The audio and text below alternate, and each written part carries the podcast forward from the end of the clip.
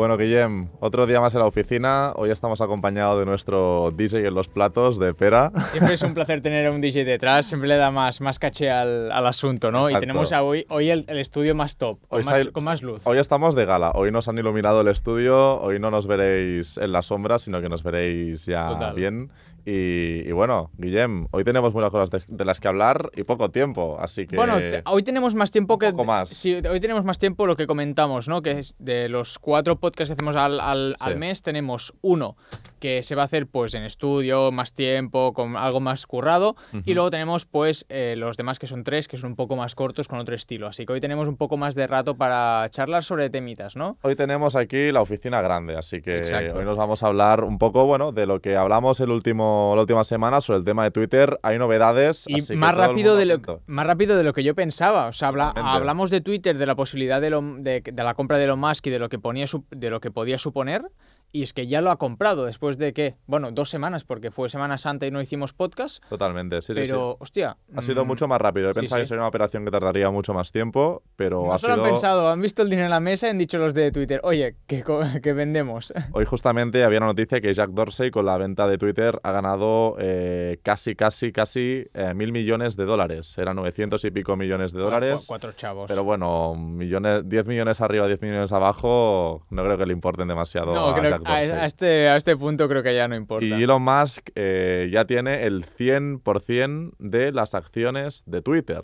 ¿Y eso qué significa? Pues todos aquellos que todavía pues, no habéis entrado en el tema de las inversiones y nos preguntéis, que alguna pregunta me he recibido por Bolsa Expertos, que nos digan, hostia, ¿cómo puedo comprar acciones de Twitter ahora que está Elon Musk en, el, en, el- en la silla grande? ¿no? Pues no se puede. Las tiene todas, todas las tiene Elon Musk, así que no se pueden comprar acciones. Y también creo que tiene intención de sacarlo de la bolsa, es decir, quiere sacar Twitter de forma pública y meterlo privado. Exacto, cuando una persona tiene el 100% de las acciones de una empresa no Hace tiene ningún sentido. O sea, digamos que no hay ninguna a la venta, por lo tanto no tiene ningún sentido que esté cotizando en el mercado.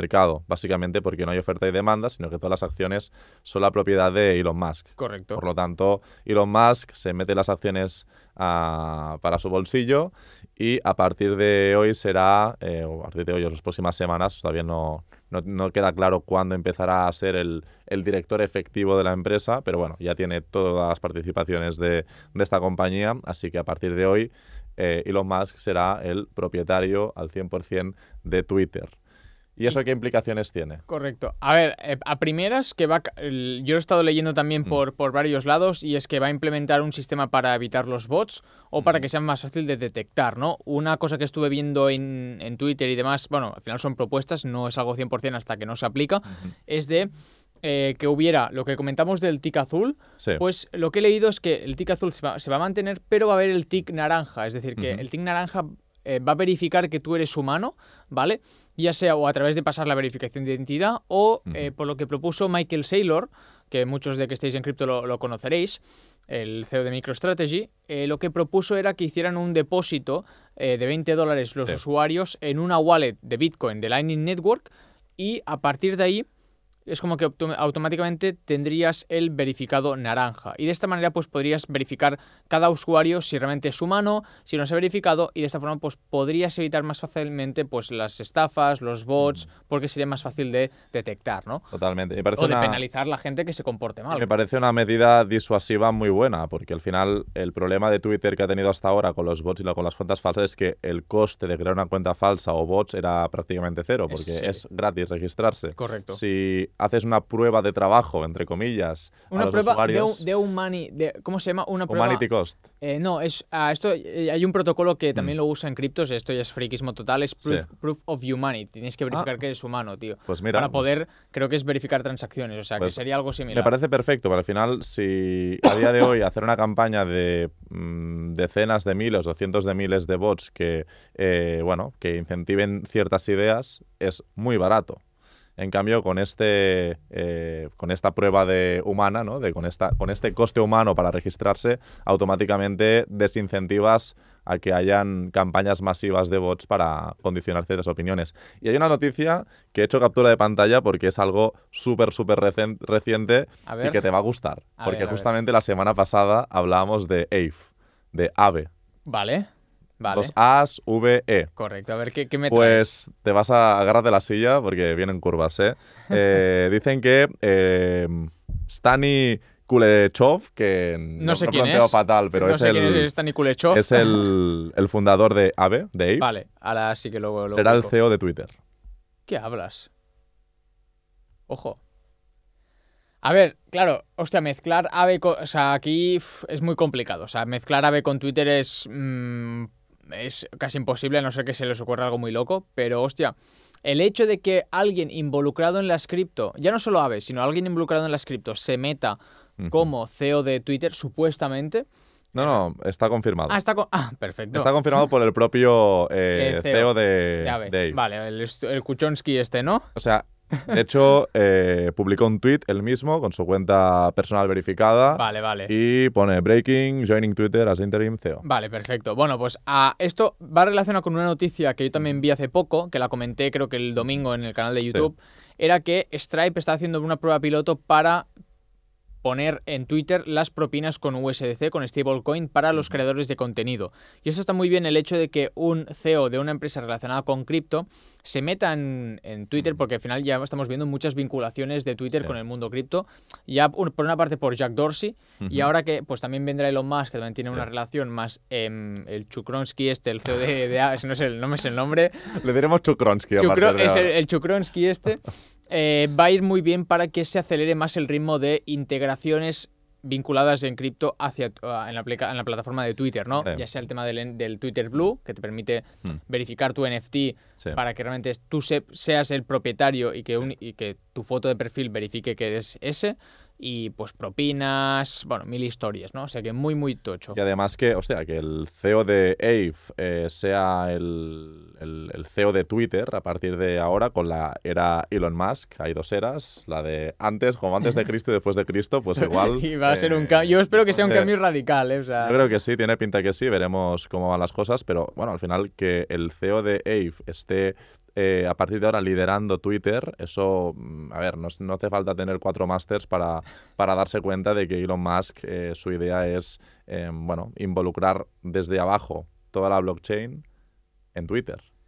Sí, a- algo va, algo ya se están viendo varios avances y con Elon Musk al, al delante y con Chukronsky también, pues va a ser algo. Somos muy fans de Chukronsky, a ver cómo se dice realmente, porque a Me voy a ver, hacer una camiseta. I love Chukronsky, tío. Kulechov, casi, bueno. ¿Cómo, cómo? Kulechov. Kulechov. Me bueno, gusta más Chukronsky. Chukronsky le da más toque. Si estás viendo esto, Chukronsky, te queremos, tío. Si quieres hacernos de sponsor en nuestro podcast, ya sabes. Bájame el colateral en Ape y estamos en paz. Ahí tío. estamos. Muy bien. Bueno, hablando de Twitter y de temas de bolsa, eh, ya vimos cómo Netflix eh, se metió una buena hostia. Creo que siguió bajando después de que nosotros lo, lo dijéramos. Sí.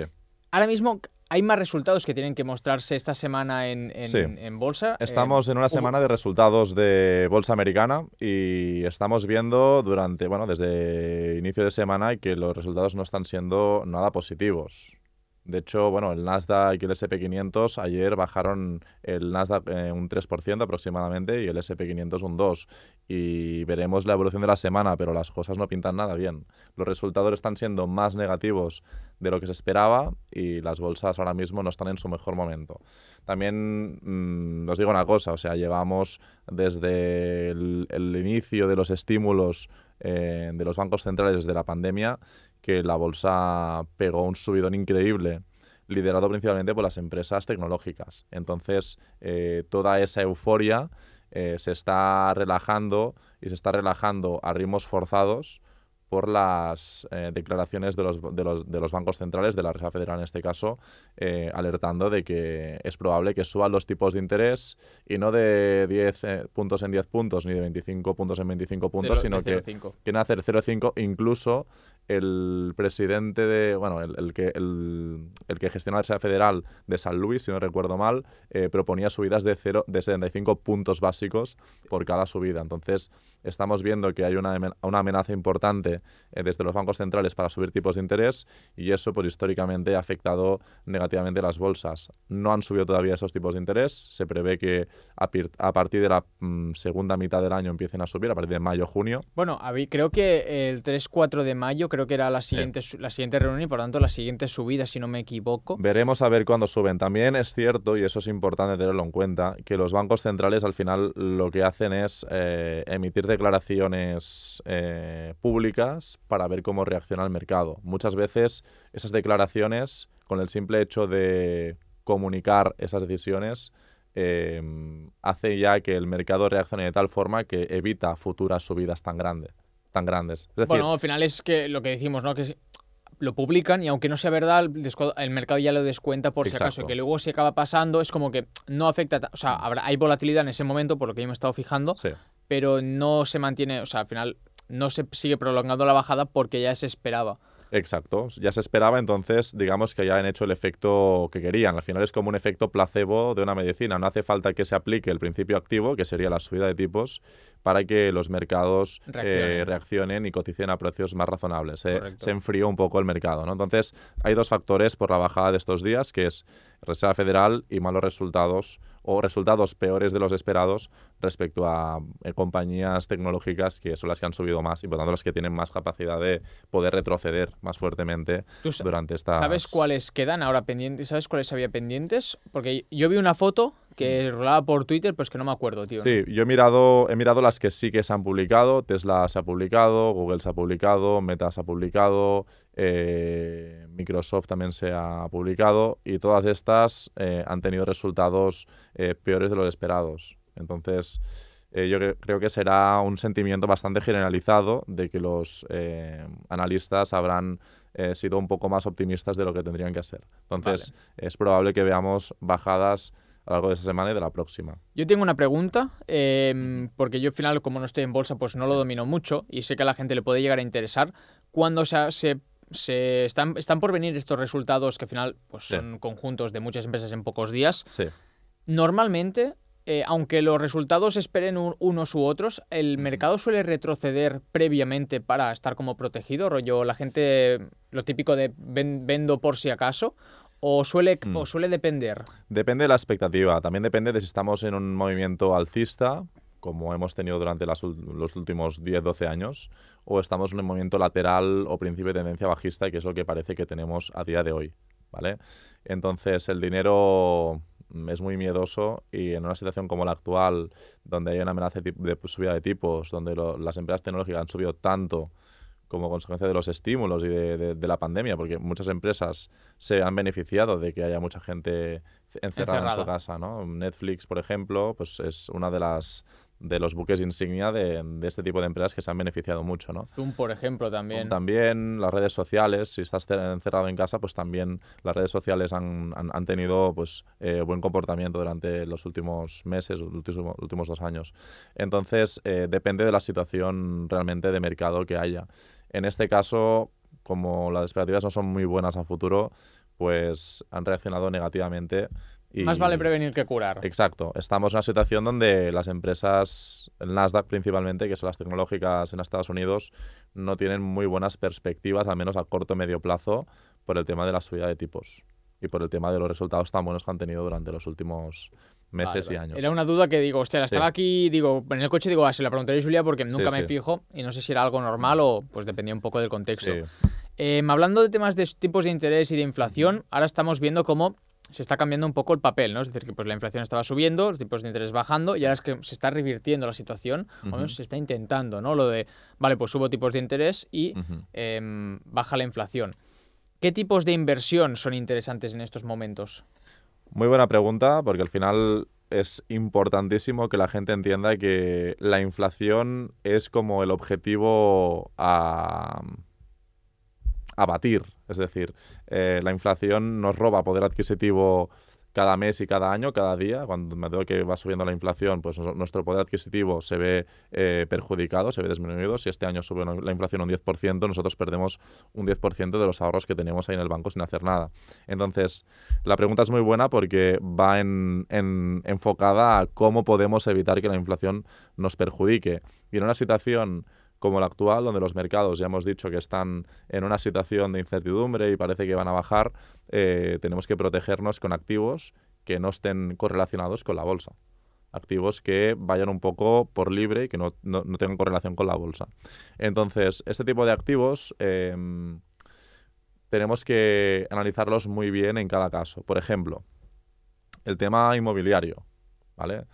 Ya sé que el tema inmobiliario, cuando pensamos en, hostia, en activos inmobiliarios, pensamos de que esto no es un tipo de inversión para todo el mundo porque un piso, pensamos en pisos o en casas o en plazas de garaje, pues una plaza de garaje pues te puede costar 10.000, 15.000 euros, un piso te puede costar 100, 150, 200 y eso no es algo viable para la mayoría de gente. Pues que depende mucho también, o sea, depende mucho de la zona, del tipo de piso y luego pues sin contar apalancamiento, que entonces ya no, ya no requieres de tanto capital. Exacto, y ya veréis que, tú que tú sabes quedaros bien porque con este tema porque ya veréis que os explicaremos trucos para poder invertir en inmuebles sin tener que tener grandes cantidades de dinero, es decir, con 100 200, 500, 1000, 5000 euros podréis invertir en inmuebles. No hace falta que os compréis un piso. Lo, explicaremos hoy y tú también nos vas a ayudar con algunos temas más técnicos. Venga, a ver, a ver, si... spoiler, pero. A ver si puedo, a ver si puedo. ayudar un poco. Entonces, a nivel de inversión inmobiliaria, la inversión inmobiliaria es los pisos, las viviendas, los locales comerciales, etcétera.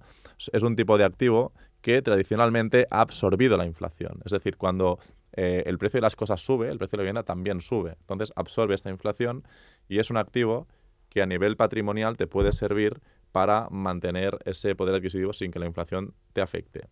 Y es que además, no solo comprando un piso te proteges de la inflación, sino que el piso te permite generar rentas a través del alquiler. Las rentas en España, la rentabilidad neta eh, sin tener en cuenta el apalancamiento, suele estar entre el 3,5 y el 4%. ¿vale? Esto en caso de mm, personas que no sean inversores. En caso de inversores, yo he llegado a ver hasta el 25-30% en inversión inmobiliaria en, España.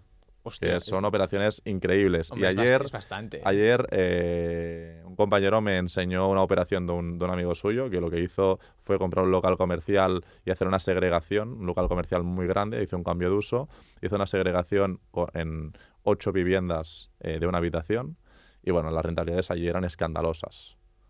¿Vale? O sea, ahí, ahí mm, da mucha pie a la creatividad del tema inmobiliario. Es que al final tú cuando ves un local Hmm. Eh, o un espacio, tú al final aquí puedes meter lo que quieras, que si cocina, que si divides en viviendas, que si dos locales. Yo he visto, hmm. mira, por ejemplo, un ejemplo aquí en, bueno, aquí un pueblo de aquí al lado, donde yo vivo, eh, había un restaurante.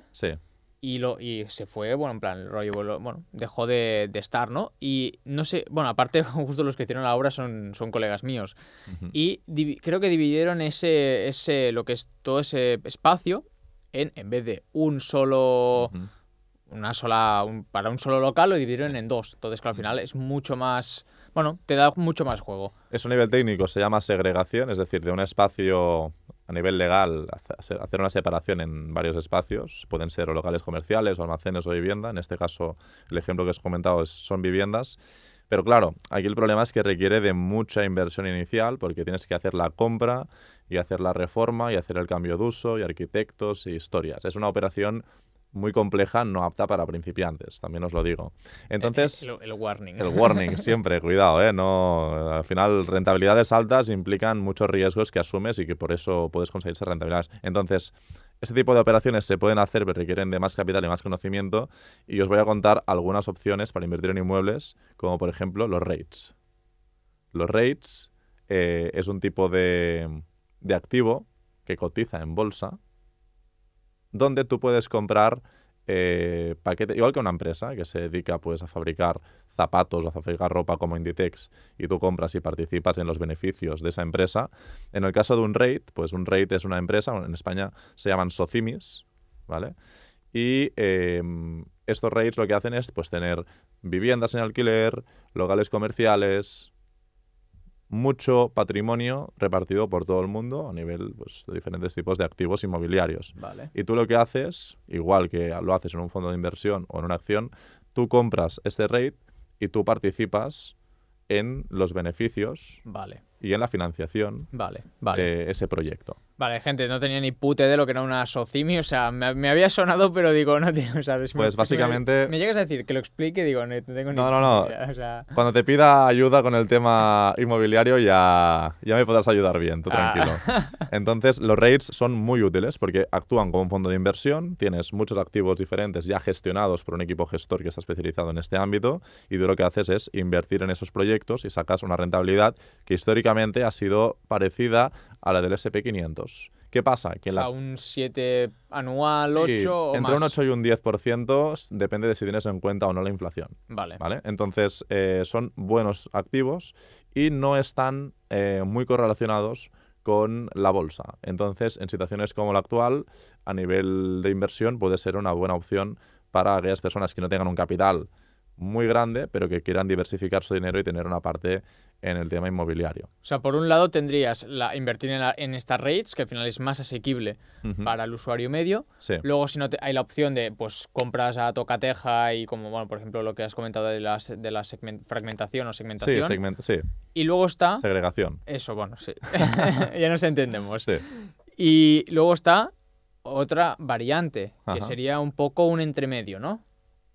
Sí, podrías, bueno, la otra opción es, hostia, pues tengo a dos o tres amigos que tienen dinero y queremos invertir en inmuebles, pero no tenemos cada uno suficiente para invertir solo en un inmueble y lo haces conjuntamente. Yo esta opción no la recomendaría porque eh, al final, bueno, eh, un inmueble es complicado de separar. Entonces, o se alquila y todo el mundo está muy de acuerdo, o se vende y todo el mundo está de acuerdo. Bueno, si hay, no- hay que firmar hay una se- problemas. hay que firmar las condiciones, rollo. Si Exacto. pasa esto, se vende. Si pasa esto, se no sé qué. Exacto. Entonces yo mm, a priori no recomendaría operar con muchas personas para comprar un inmueble porque pueden haber intereses distintos. Y la opción más eh, viable, si es que lo puedes hacer y puedes conseguir buena financiación, que es clave, la buena financiación, eh, sería pues eh, tener un buen acuerdo con un banco, que tú pongas el 20-30% de lo que te cueste esa inversión que si hablamos pues de una inversión de 100.000 euros, pues estaríamos hablando de 20, 30.000 euros, que ya es dinero. Sí, ¿vale? pero hay más gente que se lo pueda llegar a permitir. Exacto. Es decir, al final no es lo mismo 100.000 de golpe que 20.000. Hay exacto. una, gra- hay una gran diferencia. Y bueno, y con 30.000 de golpe, pues puedes eh, sacar una buena rentabilidad sobre el capital invertido, que no son 100.000, sino que son 30.000. Si tú pones 30.000 y puedes alquilar ese piso a 800, bueno, 700 euros al mes, ¿vale? Pues bueno, tienes una rentabilidad que no está nada mal si tenemos en cuenta lo que has invertido y el retorno del capital, que sería el roce en este caso. Bueno, es lo que decimos, al final es, hostia, si de una inversión en España más o menos es un 3 un 4, con, apalanca, o sea, con apalancamiento en el Sí. banco, pues al final puede Sí, incrementarte. con apalancamiento puedes llegar con relativa facilidad al 8-10%, ¿vale?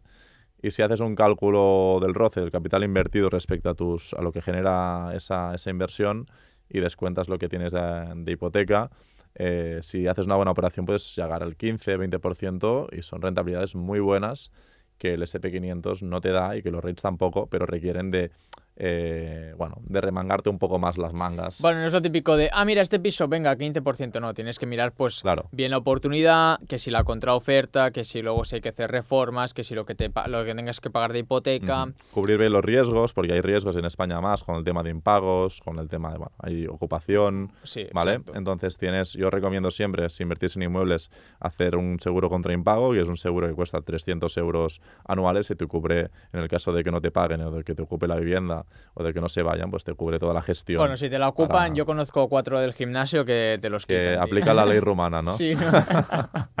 Exacto. Muy bien. Muy Esto ya, hablare- interesante. ya hablaremos otro día, tío, porque tiene, tiene, tiene chicha, tiene Pues chicha. totalmente. Y bueno, con el tema inmobiliario también, al final el mundo blockchain y el tema NFTs nos llevan eh, soluciones a problemas, ¿no? Correcto, correcto. Y yo he estado investigando las últimas semanas, últimos meses, es algo que me ronda por la cabeza ya hace ya un, un tiempo, y es el tema de la tokenización de inmuebles. Correcto.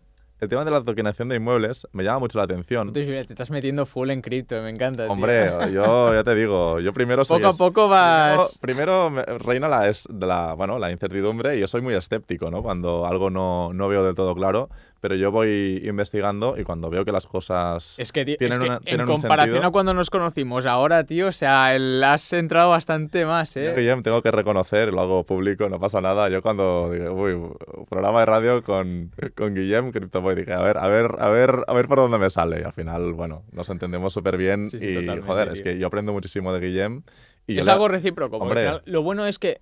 Y por eso también hicimos el podcast, porque tocamos temas muy distintos uno del otro. Y coño, que ya digo, yo aprendo de ti, tú aprendes de mí y los oyentes de todos. O sea que. Totalmente. El otro día vi un comentario en YouTube, eh, no sé, creo que se llama Dani el chico, eh, no me acuerdo, que dijo: Si aprendo más aquí que en la universidad, se dice punto. pues sí, Poca sí. broma, ¿eh? O sea, yo seguro que hubiera aprendido más si hubiera escuchado más a, los podcasts que a mi, a mi profesora, tío. Totalmente, y aprendes cosas que son aplicables a la vida real de forma pues relativamente rápida, ¿no? Al final todo esto que estamos contando simplemente es válido. Pues invertir en rates, eh, ¿dónde puedo encontrar rates? Pues en The Hero o en Interactive Brokers, eh, que son plataformas de las más conocidas para usuarios, inversores particulares, ahí tienes muchos rates. ¿Tienes alguno que te... O sea, ¿tú has mirado algún rate en concreto que digas, hostia, este me parece interesante? Para que, para que los usuarios puedan mirar. Yo ¿o lo no? que haría es que cada usuario mire los rates. eh, en, en YouTube, por ejemplo, hay muchos vídeos, tanto en inglés como en castellano, de, bueno, de youtubers que se dedican a temas de inversión y que hablan sobre los principales rates. Depende de dónde quieras invertir. En España eh, hay algunos, pero bueno, en España no me atrevería a recomendar ninguno por Son la mejor los de- propia... los de fuera, ¿no? Sí, yo invertiría en rates americanos, principalmente. Siempre bolsa americana, rates americanos. Aquí en. España ni con un palo, tío. Claro, básicamente porque son rates que también tienen eh, inversiones en todo el mundo, no solo en Estados Unidos, pero los rates en Estados Unidos son eh, productos de inversión mucho más consolidados que en España.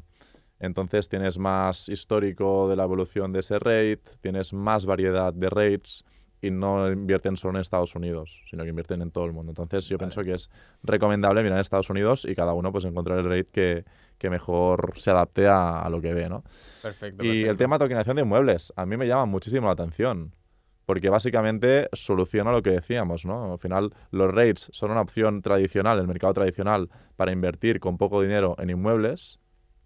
Pero es que la tokenización de inmuebles lo que nos permite es, eh, pues, entre varios. eh, antes comentábamos el tema de los amigos, ¿no? De cómo invertir entre varios amigos o entre varias gente que le gusta el tema inmobiliario. Por ejemplo, cómo comprar una mansión en Ibiza para alquilarla a 20.000 euros la semana o un bloque de pisos en tu ciudad entre gente de la ciudad o entre gente o inversores en tema de inmuebles y hacerlo de forma automatizada, eh, transparente y fácil. Pues a través de la tokenización de inmuebles se puede hacer. Es decir, Correcto. tokenizando un inmueble lo que haces es a nivel eh, virtual separar el inmueble en eh, partes pequeñas. Como una empresa hace con las acciones, que al final pues las acciones de una empresa son partes proporcionales del capital de una empresa, Aquí mismo. tokenizar un inmueble representa, pues si un inmueble me cuesta, me invento, un millón de euros, ¿vale? Pues yo separo ese inmueble en trozos proporcionalmente pequeños para que los inversores puedan comprar pequeños trozos de ese inmueble. Y si tú compras el 60% y yo compro el 40% de un inmueble y lo ponemos a alquiler a la casa, la mansión en Ibiza, ¿no? Eh, a 20.000 euros en verano para los turistas que se peguen ahí unas buenas fiestas, pues tú te llevarás el 60% y yo el 40%. Correcto. Y cuando hayan gastos de gestión o de mantenimiento, pues tú asumirás esa parte de la participación y yo mi parte. Entonces es una buena forma de automatizar el proceso y todo eso queda reflejado en un smart contract. Es decir, a priori tú puedes negociar las condiciones de cómo se van a repartir los beneficios o los gastos de esa operación y se automatiza directamente. Y también eh, lo bueno también es que puedes utilizar criptomonedas y que toda la burocracia relacionada con esa inversión eh, sea mucho más baja que si lo hicieras por la vía tradicional. Entonces Correcto. es una buena opción. Sí, no, no. A ver, yo esto sí que lo llevo escuchando tiempo. No he entrado en Mm. profundidad, evidentemente, porque no es una cosa que a priori de momento a mí personalmente me interese. Es muy interesante porque es, Mm. al final es lo que decimos, ¿no? Tú conviertes un edificio o un piso en un token y este token lo fragmentas. Igual que Bitcoin tiene 21 millones y cada Bitcoin tú lo puedes fragmentar en, en 10, no, 8 decimales. Eh, pues un piso igual, tú puedes pues a lo mejor fragmentarlo en, me lo invento, eh, 200 unidades. Entonces, pues tú puedes comprar pues dos unidades, tres, cuatro, y según el valor que tenga ese token, que al final representa el valor por el cual se va a comprar el piso, pues cada token, o sea, cada parte de ese token va a valer X, ¿no? Por ejemplo, que las, cada parte sean, me lo invento, mil, mil, mil dólares. Entonces, cada parte tú vas a tener una participación dentro de ese piso y luego cuando se repartan beneficios, ya sea del alquiler, de la venta o lo que sea, van a ir proporcionalmente a lo que tú hayas metido, ¿no? Muy interesante por lo que has dicho del el tema de, al final la burocracia, no sé exactamente si se agilita mucho más, ya que al final de momento eh, todo esto lo organizan empresas centralizadas, bueno, al final eh, inmobiliarias que están interesadas en este tipo de, de, sector o este tipo de servicio, entonces está un poco más centralizado. No sé si va a llegar el día en que se pueda hacer de forma descentralizada. Sería algo complicado porque, claro, requiere de una gestión activa del, del, del piso, alguien que lo ponga en, en venta, sí. que lo alquile, bueno, mil historias. Y pero algo muy interesante que no sé si se aplica a día de hoy sería como un tipo de DAO. Es decir, que eh, la DAO al final es una organización descentralizada, ¿vale? En la cual, pues, los usuarios que tengan eh, partes del token, o sea, partes del, del activo del piso, ¿vale? Uh -huh. Puedan votar los siguientes pasos. Rollo, vendemos, nos han hecho una oferta, me invento, compramos el piso por 100 y nos hacen una oferta por 150.000. ¿Queréis vender el piso y que los que tengan el token puedan votar si se, si se vende o si no se vende? Esto sería muy interesante. Muy interesante. Porque sí. no he investigado muy a profundidad de, vale, de momento lo ponemos en alquiler, perfecto, todos contentos, estamos de acuerdo en que las condiciones van a ser esas, ¿no? Y te pone un poco la rentabilidad, porque yo he visto alguna plataforma y tal, sí. que ahora luego os diré. Y mm, el tema es, vale, y si luego se quiere vender, ¿quién lo decide? ¿La empresa o los que tienen el token. Aquí es donde no lo sé exactamente cómo funciona, uh -huh. pero hostia, si, te, si, queréis entrar en el mundo de los inmuebles con criptos y encima eh, pues no tenéis el capital pues ni para apalancaros, ni para hacer compra directa o las socimis eh, no os interesan, pues tenéis esa opción de la tokenización que, que es lo que dice Julia, es súper interesante y que está en una fase muy temprana de desarrollo. Totalmente. Porque es algo que acaba de nacer hace relativamente este año. Nació literal. ayer, esto de, nació ayer, entonces yo no recomiendo a día de hoy que se invierta en tokenización de inmuebles, porque al final tenemos que ver cómo evoluciona todo este sector y tenemos que ver cuáles son los proyectos que realmente pues, son sólidos. Eso siempre. Hay uno en España, claro, yo sé, yo sé uno de España, mm. pero no conozco si hay otros. Eh, ¿Rental? Renta IT, creo que se llama. Sí. O, sí, Rental, Renta Rental, IT. Sí. Este creo que es de los primeros, si no el primero en España, en tokenizar activos a través de, pues, eh, cripto. O sea, bueno, sí, lo que es la tokenización. Mm. Y ya os digo, la tokenización es algo que hoy lo vemos en pisos y mañana será en cualquier cosa. Todos, es... todo, todo es susceptible de, to de, tokenizarse al final. Entonces, Correcto. se abre un horizonte interesante. Es una, es una, locura. O sea, los coches se van a... Incluso creo que... No sé si hay empresas que tokenizan coches, rollo que... Bueno, invento un Lamborghini tú quieres comprarlo para, bueno, la especulación de compra-venta de coches, ¿no? Entonces tú, en vez de comprar el Lamborghini entero, que tú no podrías, igual que un piso, que tú puedas fragmentar, que tú puedas tokenizar ese Lamborghini y que tú puedas comprar una parte del Lamborghini que cuando se venda, ¿vale? Uh -huh. Evidentemente, pues se tiene que alquilarlo es raro, pero que se pueda vender, pues que tú recibas una parte de ese profit. Y esto va a llegar, ¿vale? Y ya será, se darán empresas y ahora mismo, pues sería muy similar a una acción, pero con las ventajas de la blockchain, ¿no? Que si smart contracts, que si transparencia, uh -huh. van a añadir una serie de factores que a día de hoy no están en tokenización tradicional, que digamos, uh -huh. y se va a dar en muchos otros eh, sectores que a día de hoy la tokenización eh, solo se aplica en la teoría, no en la práctica, como por ejemplo uh -huh. lo de los coches que creo que alguna empresa lo hace, pero no estoy muy seguro, la verdad. Seguramente sea para coches muy concretos, coches clásicos. Bueno, al final eh, no vas a tokenizar un Skoda, ¿sabes? O sea. Quien sí. tokeniza un Skoda a lo mejor se hace, se hace rico. Imagínate el primer Skoda tokenizado y sí, pero... hacen un NFT y. y es, sería muy random, rollo. Ahí el, el. Citroën Picasso, ¿sabes? En plan. No, no, o sea, se daría sobre todo para eso coches de lujo, coches exclusivos, alta gama. Sí, coches eh... que al final actúen como obra de arte. Al final, estos coches clásicos que. Coño, o que relojes. Están... Sí, relojes. Es lo mismo, un Rolex de estos de. Bueno, o un un Hublot sí, de estos. De hecho, el mercado. O sea, yo siempre pienso cuando hablábamos de tema de tokens, tokenizar y todo el tema del metaverso, porque al final todos esos tokens y esos NFTs van a poderse utilizar en el metaverso en tu yo virtual, ¿no? Te puedes poner sí, el token ahí yo pienso mucho en Rolex, ¿no? Rolex es una empresa que todo el mundo conoce, que es como la marca de lujo de relojes más importante del mundo. Entonces, ¿qué pasa con Rolex? ¿Con Rolex? Que, no, no, hombre, no. Esto es un Seiko que me compré con el primer sueldo de, mi, de la carrera. Ay, ay, ay. Digo, esto, esto vamos, es un Rolex, se lo, robo, mí, se lo robo a la salida. Tío. Para mí vale más que un Rolex esto. Entonces, eh, los Rolex, claro, todo el mundo sabe que hay 40.000 millones de copias. ¿Vale? O sea, Sí. hay muchas réplicas de Rolex y al final, pues los propios eh, compradores de Rolex originales se ven perjudicados al haber tanta, tanta gente con réplicas, ¿no? Porque si es tan abundante, porque mucha gente tiene réplicas, el valor del reloj, la percepción de valor disminuye. Y eso también afecta muchísimo a la marca, ¿no? Y Rolex tiene un problema y es el tema de las réplicas. Entonces, si en el tema de la compraventa de Rolex no sabes si, están, te, si te estás comprando o te están cambiando gato por liebre, si tú realmente puedes comprar un reloj, un Rolex, y va asociado a un NFT que le certifica esa autenticidad al reloj pura, que te están vendiendo, esto te da garantías y para un usuario que compre un Rolex de segunda mano es eh, muy útil. Y es que además, para enfocar al público joven, también lo podría utilizar, o no tan joven, lo podría utilizar para su yo eh, virtual en el metaverso, con un Correcto. NFT que tú puedas incorporar en tu eh, personaje virtual. Entonces yo pienso que cada vez iremos viendo más utilidades de este tipo. Muchas, tío. Y o sea, a mí me gusta. están viniendo ejemplos, Sí. sneakers, por ejemplo. O sea, todo lo que es eh, compraventa de, de activos así más de lujo o de coleccionista. Sí. Y es, al final lo que has dicho tú es la trazabilidad pura. O sea, había una noticia de hace bastante tiempo, de cuando yo empecé en criptos, me acuerdo, que el grupo Louis Vuitton estaba empezando a trabajar en esto de la trazabilidad para que tú puedas verificar, uno, que el producto es legítimo y Sí. que los materiales también están, o sea, que si te dicen que es cuero eh, de mamut, que realmente sea cuero de mamut, ¿sabes? Que no sea cuero de, pues, del forro de, bueno, iba a decir una palabrota, pero eh, mejor, no sé si nos van a chapar esto, así que mejor me la, me la Ya, si está Elon Musk dominando el mundo, seguro que nos lo chapan, pero bueno, teniendo en cuenta que todavía no ha dominado el mundo. Por si, por si si acaso, acaso. por si acaso no de esto. Es que es- me- bueno, soy muy mal hablado. Eh, la cosa es esta, que hay muchas hay muchas posibilidades y que estamos en la punta del iceberg. Y la gente que esté interesada en NFTs que, hostia, pues que le meta un, un ojo a Rental, o no sé si, creo que es Rental, Rental IT, una de estas sí, dos. me suena que era Rental la empresa. Eh, pues miradlo, porque a lo mejor encontráis, creo que ya están vendiendo algunos pisos. Es verdad que los sueltan un poco a contagotas, porque creo que la al final es algo nuevo, la gestión un poco a lo mejor más complicada y demás.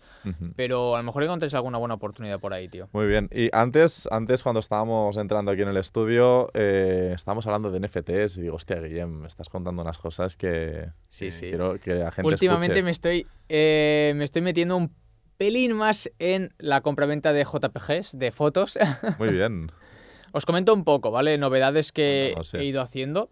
Em, bueno, ahora recientemente adquirí un NFT de Iniesta, ¿vale? Vale. Que esto ya lo publiqué en redes sociales. Es básicamente, pues, de los, creo que son los 28 momentos más históricos de la carrera de Andrés Iniesta reflejados en NFT. No hay ningún F- NFT de un gusiluz o algo, ¿no? No, no, no. Creo que por los que he visto, no. sería el más cotizado seguro. Y hoy me he levantado porque justo entre ayer por la noche y hoy han revelado, pues, qué NFT te había tocado, porque algo que se hace mucho para jugar un poco con el hype y demás es tú cuando compras el NFT o lo minteas, que se llama así en el mundo cripto, es decir, que tú adquieres ese NFT, o directamente recibes el, el- el- el NFT que tú, o sea, te sale ya con las características, con las rarezas, ¿vale?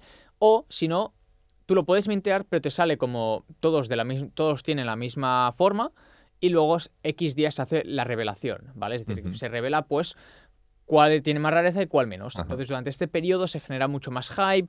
A lo mejor la gente, tú vendes el NFT y la gente te lo compra porque a lo mejor ha sido, es el, el único, ¿no? El de rareza tipo Max. Y me ha tocado uno de los más raros. Solo tengo uno y me ha tocado el más raro, hostia, que es bien. el gol de Stanford Bridge de- de- contra el Chelsea. Eh, y es de los más raros que hay. Entonces, bueno, ah, no, de momento no lo he vendido porque sí que es verdad que no hay volumen de ventas en, en OpenSea aún. Pero si puedo lo vendo y por bastante pasta. sí. Holdea, holdea un poco, hombre, Guillem. Bueno, veremos, depende. Hombre, a lo mejor Hay- ese NFT dentro de, dos o tres años vale una barbaridad. Tengo que mirar primero si hay, porque claro, esto pasó hace nada, ¿no? Entonces falta ver si hay volumen, si hay interés, ¿no? Que esto es, al final, ya te digo, un NFT no sirve de nada, a no ser que tenga utilidad, que por ejemplo el de, el de Iniesta sí que tiene, un- em, tiene utilidad, entonces pues aunque no lo venda, eh, me va a dar ciertos beneficios, que si descuentos en servicios de Iniesta, un airdrop del token de la empresa que lo va a lanzar. Bueno, una serie de cosas que están en la página web, si lo queréis mirar, Unique Legacy, ¿vale? Ujú. Y entonces, claro, aquí hay que diferenciar entre los NFTs que únicamente es una foto bonita y los NFTs que tienen una, una utilidad, ¿no?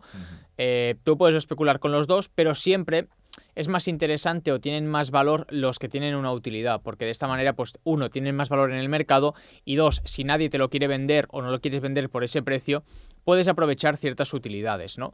Entonces, bueno, esto sería una... Son novedades, ¿eh? Me estoy metiendo muy a contagotas porque al final no es algo a lo que me dedico, pero eh, sí que es verdad que le veo mucho interés. Aparte, estoy en una comunidad bastante tocha que hacen bastante, bueno, se dedican a ello y me van filtrando cositas. También recientemente hice una compra muy loca, que no suelo hacerlo, ¿vale? Eh, de un NFT que este sí que, bueno, también tiene una cierta utilidad. Porque un pavo me empezó a meter mucho hype, mucho hype, mucho hype y dije, tú, pues lo voy a comprar. Es la colección de, so- sobre todo estoy enfocado en Solana, que al final es lo más económico. Em, se llama Sol Gods y lo publiqué en- tanto en Twitter como en Instagram y compré justo el dip. Es decir, al final los NFTs, si tú no estás acostumbrado, en la página, en las páginas donde se hacen las ventas y las compras, ¿vale? Hay el floor price, ¿vale? Que sería el mínimo, el NFT, el que se está vendiendo por el mínimo, el precio más bajo, ¿no? Es decir, si hay mil eh, NFTs, pues el floor price será el precio del que se está vendiendo más barato. En Sí. este caso eran 33,4 solanas, en unos 3.300 pavos, ¿vale? Y luego también puedes ver, yo esto me fijo mucho porque aunque el floor price sea alto, luego tienes que mirar la actividad. Es decir, se están vendiendo NFTs de esa colección porque Sí, a lo mejor... hay el- liquidez, ¿no? Básicamente. Exacto. Y sí que hay, ¿vale? Y es una colección que tiene muchísimo hype y compré uno a 3.300. Ahora mismo estoy casi en un por dos de la inversión y lo compré el viernes, o sea que ni tan mal. Y además, bueno, por una cosa de la que compré es que eh, los holders que de, de Sol Gods em, reciben un airdrop de una colección nueva. Esto ya lo hicieron una, una vez, ¿vale? Es, es decir, es el segundo airdrop.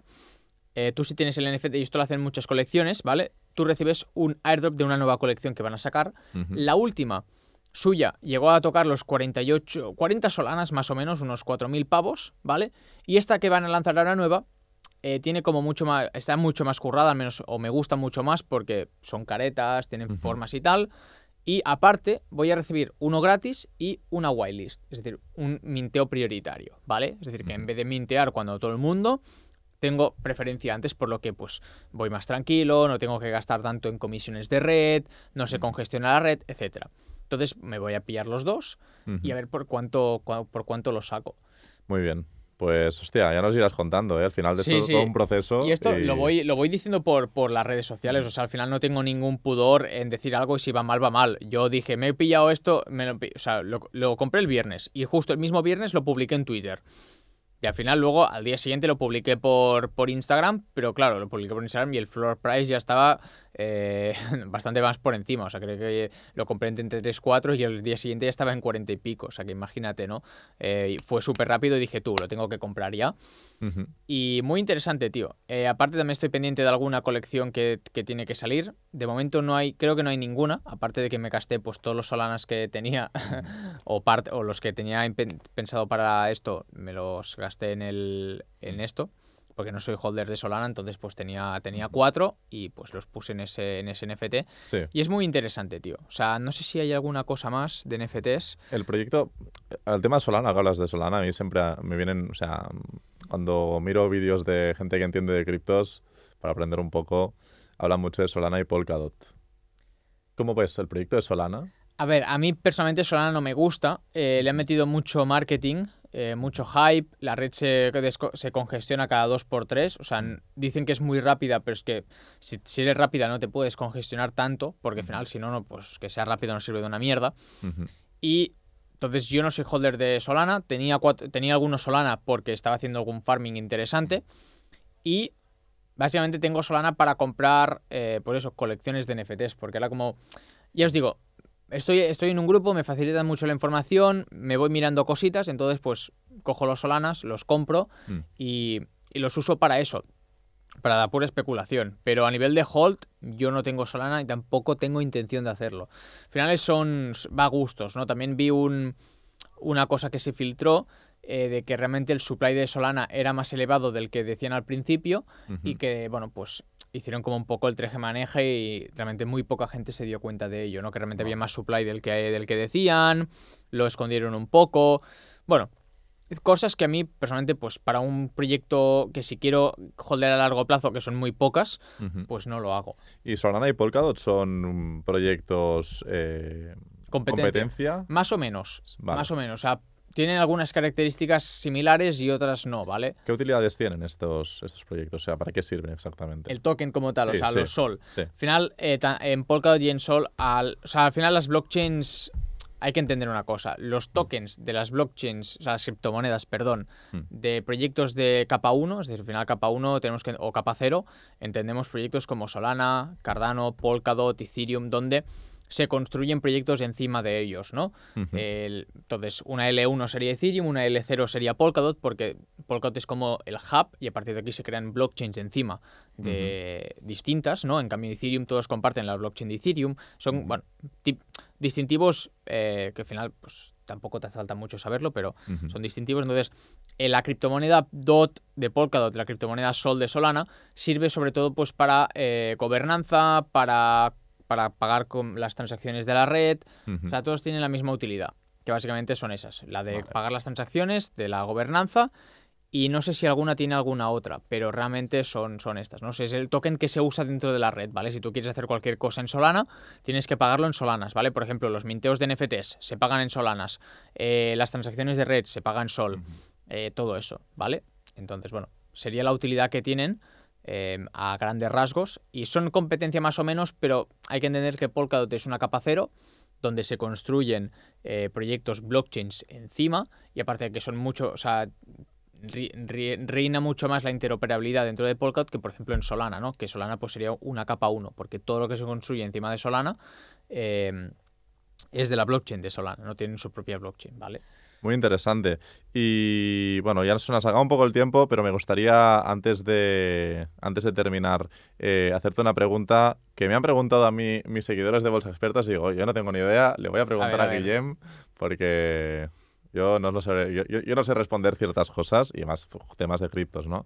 Y es, em, a día de hoy, eh, tú que estás en el mercado cripto y, y estás pendiente de las novedades, ¿Qué proyectos nuevos eh, están saliendo que les veas más potencial? Buena pregunta, tío. Eh, mira, justo ayer entré en la preventa de, de un proyecto. Eh, no suelo hacerlo, menos ahora, pero es un proyecto que le está metiendo mucho hype mm, y me gusta la idea. Es Onomi Protocol.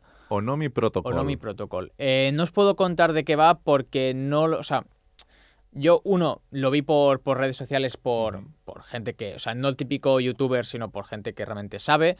Me han hablado en, en privado sobre el proyecto. Me han dicho invierte, invierte. Y justo ayer me avisaron, oye, que han abierto eh, para meter pasta en un grupo que yo estoy, ¿no? Metí pasta. No toda la que quise, porque se terminó, voló y fui todo rápido. Ahí, pam, puse lo, lo mínimo para dar, para tener la location. A ver si hoy puedo meter más, pero bueno, no estoy muy seguro.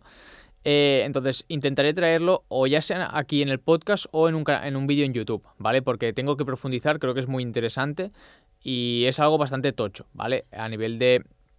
Pues bueno, sería como un, un mercado descentralizado tanto de criptos como de forex como de activos de bolsa, ¿vale? Muy interesante. Eh, entonces, a grandes rasgos creo que va por ahí el tiro, pero no quiero decir nada porque realmente pues no lo tengo bien estudiado como para dar una opinión. Este sería el primero. Luego, eh, compras que estoy haciendo a proyectos más de capitalización baja como apuesta o como especulación es Boson Protocol, que básicamente quieren ser, eh, bueno, pues e-commerce de, eh, y todo vinculado con NFTs y demás. ¿vale? Sería como un Shopify, creo que es sí, Shopify, pero Shopify. todo vinculado con NFTs y demás. También eh, Credo, ¿vale? Que eso tra- traeré un vídeo en el canal pronto, ¿vale? Que básicamente quieren, pues, ofrecer eh, desde su propia wallet y desde su propia red que tú puedas interactuar con cualquier blockchain, cualquier activo sin necesidad de salir de su wallet y directamente desde su propia blockchain, la cual ofrece más seguridad, eh, mucha más protección de la llave privada, está mucho más enfocado a empresas, ¿vale? A inversión institucional y luego ya irá pues más al, al cliente retail, ¿no? Son proyectos así a grandes rasgos. Eh, yo he invertido, los estoy estudiando más a profundidad porque al final, bueno, pues dirás, oye, es que no has invertido antes de estudiarlo al 100%. Llevo tiempo eh, teniéndolos en el radar, creo que son buenos precios y la gente que me habla de ellos son gente que yo reconozco en el sector, así que eh, primero invierto, si veo buen precio evidentemente, y luego pues estoy haciendo la investigación eh, tranquila. Pero de momento me est- está en- la investigación va bien, así que Muy bien, muy interesante. Así que apuntad Onomi Protocoli. eh, Boson Protocol y luego Credo, Q-R-E-D-O. Perfecto. Onomi Protocol, no sé si me equivoco porque yo voy escuchando cosas y voy conectando, ¿vale? Eh, se dedican al tema de activos sintéticos. Hostia, eh, no, bueno, es que claro, no sé Claro, si... lo- si replican bolsa o forex, a lo en- mejor en hacen... principio sí. Claro, entonces si replican bolsa, entiendo que lo harán a través de... Bueno, la- no- no- a nivel técnico no sé cómo funciona, pero se llaman activos sintéticos, ¿no? Sí, sí, que o sea, representan eh, el activo. Replican, replican el activo. No sé, claro, aquí esto no lo sé exactamente, no sé si lo van a hacer a través de activos sintéticos o a través del, del activo real. Claro, si lo hacen en criptos es más fácil, pero claro, pasar de, de bolsa, claro, entonces aquí sí que creo que serían sintéticos. Claro. Porque sí que hay un proyecto que es Rune, que tú te permite hacer eh, intercambio de activos nativos, no sintéticos. Vale. Pero claro, no sé si esto es posible fuera de, o sea, con Forex, o sea, con divisas o con bolsa. De momento creo que no.